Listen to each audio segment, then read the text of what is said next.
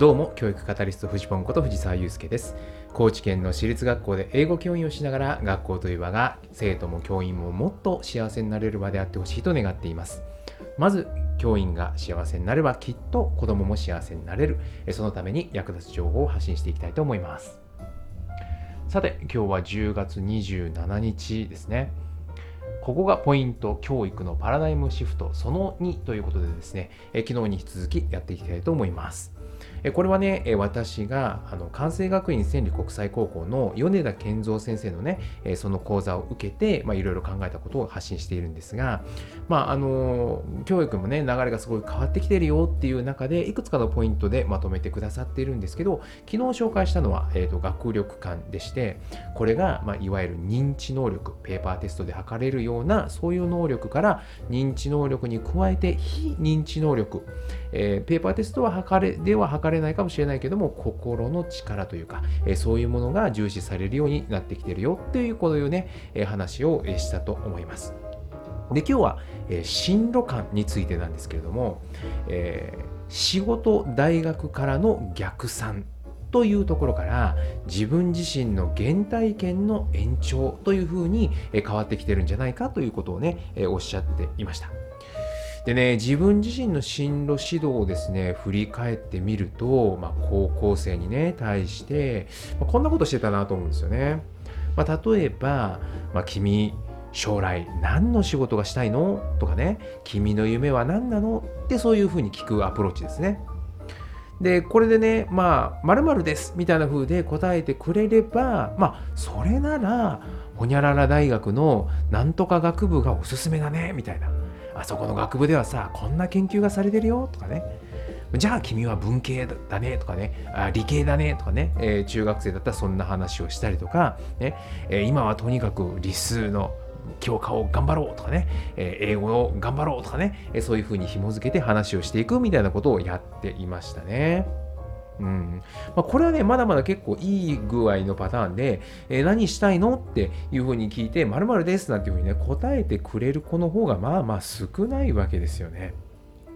なので、まあ、あの、君は行きたい大学があるの？とかってね、そういうふうな聞き方をする場合っていうのも結構あります。で、その場合もね、まあ、大学ですとかってね、え答えてくれれば、まあ、なんでそこ行きたいの？とかね、いうふうに聞けるわけで、まあ、あの、地元にいたいんで、とかね、逆に地元を離れたいんで、とかね、えまあ、そういうようなね、理由を挙げてくるような子たちも、まあ、いると。まあ、そういうことですよね。まあ、この辺もですよね、〇〇大学に行って何々がしたいですなんていうところまで話ができれば、まあ、上等で、まあ、多くの場合はですね、なかなかそこまでは行っていなくて、なんとなくぼんやりですね、そうですよね、なんか東京に行ってみたいですとかね、えー、京都に行ってみたいですとかね、まあ、それぐらいの感じなんですよね。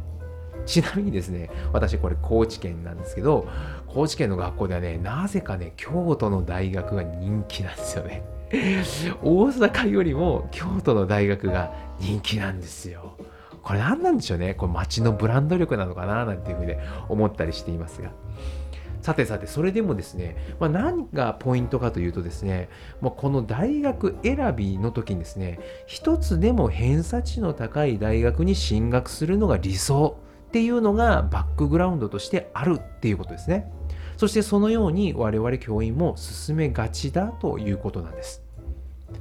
で、まあ、さすがにですね、例えば偏差値ランキング表とにらめっこしながら、うん、君は今ここぐらいだけど、もうちょっとこの上がいいよね、みたいな、まあ、そういう指導っていうのはちょっとあまりに安っぽいわけですけれど、まあ、そうではなくてもですよね、まあ、どういう大学行きたいのとか言って、まる大学ですって言ったら、うん、君だったらもうちょっとこういうところをね、すあの目指してみたらどう？みたいな、そういうようなね、言い方っていうのは、偏差値表なんかを使いながら言うっていうのは、まあ、あるのかなっていうふうで思います。で、これね、あの何て言うのかなちょっとでも偏差値のいい大学に入れた方が社会的に見栄えがいいからとかっていうねそういう打算的な考え方もまあゼロではないんだけれどもなんかねそれって結構うんと教員の善意に裏打ちされている場合がほとんどで生徒がですねこれからの勉強を頑張るモチベーションにしてほしいっていうね割とこうそういうような素直な心でそういうふうなアドバイスをしてたりするっていうことが多いのかなと思っているんですね。まあ、逆に言うとですね、もう君ね、この成績だったら、まあ、君が今言ってるところも心配ないからさ、もうそんなに力入れて勉強しなくていいよっていう風な声がけは絶対にしないってことですね。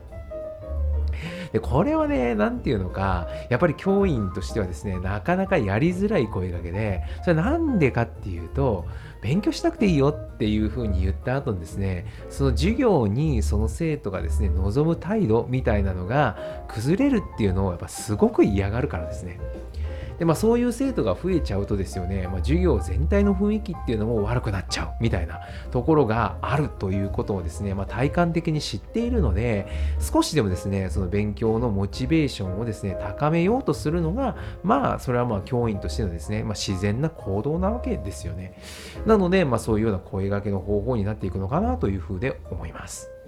まあ、これがね、えーと、先に言ったどっちかっていうと逆算型のですね、えー、そういうような進路感なのかなと思っています。まあ、それに対してですね、この自分自身の原体験の延長っていうのはね、どういうものかっていうと、まあ、自分の物語をしっかり描けるようにするっていうイメージなのかなと私自身は思ってます。自分のですね、過去、現在、そして大学での学びっていうのが、ストーリーとしてちゃんとつながっているっていう状態ですね。これ、まちょっとイメージしにくい部分もあるのかなと思うんで、ちょっと一つ、えーと、例を紹介したいんですけど、これはですね、あの実はベネッセが発刊している雑誌のビュー21っていうね、これ教員向けの雑誌があるんですが、この雑誌の中に出てきた記事にこう書いてあった、そういうのでですね、えー、あるこの例が上がっていて、ある社会問題の解決を目指すボランティアに熱心に取り組んでいた生徒であると。でこの子はですね、え幼少期に健康上の苦労っていうのを経験したことから、まあ、自分がこの世に存在できるのは周囲への善意があってこそだというふうなことを、まあ、身をもって知っていると。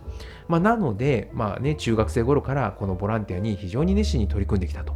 いう思いがありましてでその社会へのね思いっていうのが、まあ、例えば総合的な学習の時間のね振り返りの書くものの中とかあるいはこう日直日誌の中とかねもうとうとうと綴られていると。なので、このボランティアを通じて関わった社会問題について研究するためにね、総合型選抜という受験で、まあ、その大学を受験するということを決意をするということなんですね。で、この生徒なんですが、共通テストの点数はちょっと目標に届かなかったということだったんですが、まあ、見事合格をしたというようなことだったんですね。でまああのこれと同じようなものではないにせよ私もですよね、まあ、こういうようなあ似たような生徒というのは何人も見てきました、まあ、自分のですね物語をきちんと描いて、えー、自分の原体験ですねそこからつなげていってこういうことを自分は経験した。だから自分はこういうことがしたいんだ。だから大学ではこういうことを学びたいみたいなものがみたいなものがねきちんとストーリーでつながっているという状態ですね。でこういうふうに自分の物語を描いて納得のいく進学ができるっていうのが理想だっていうこういう価値観だと思うんですね。でねポイントはね学校に作られたストーリーじゃなくて自分のストーリーになっているっていうところですね。ここが大事なんですよね。まあ、先ほどのですね、あの、なんていうのかな、逆算型のところって、ちょっとでも偏差値の高いところへみたいなところっていうのはね、そういう考え方っていうのは、ともすると、これ、学校の作ったストーリーに乗っかるっていう、あるいは乗っけられるっていうね、そういうようなことも、まあ、ゼロではないかなというふうに思うわけですよ。だけど、まあ、ここで大切にされているのは、ま自分のストーリーなわけです。でね米田先生の言われていたことっていうのがねちょっと僕は、えっと、残っていて米田先生の学校ではね受験指導から受験サポートへっていうことを言われているそうなんですね。で支援はするけど指導はしないっていうふうにおっしゃられていたのが印象的でした。いかがでしょうか？何かの参考になれば幸いです。走り出せば風向きは変わる。ではまた。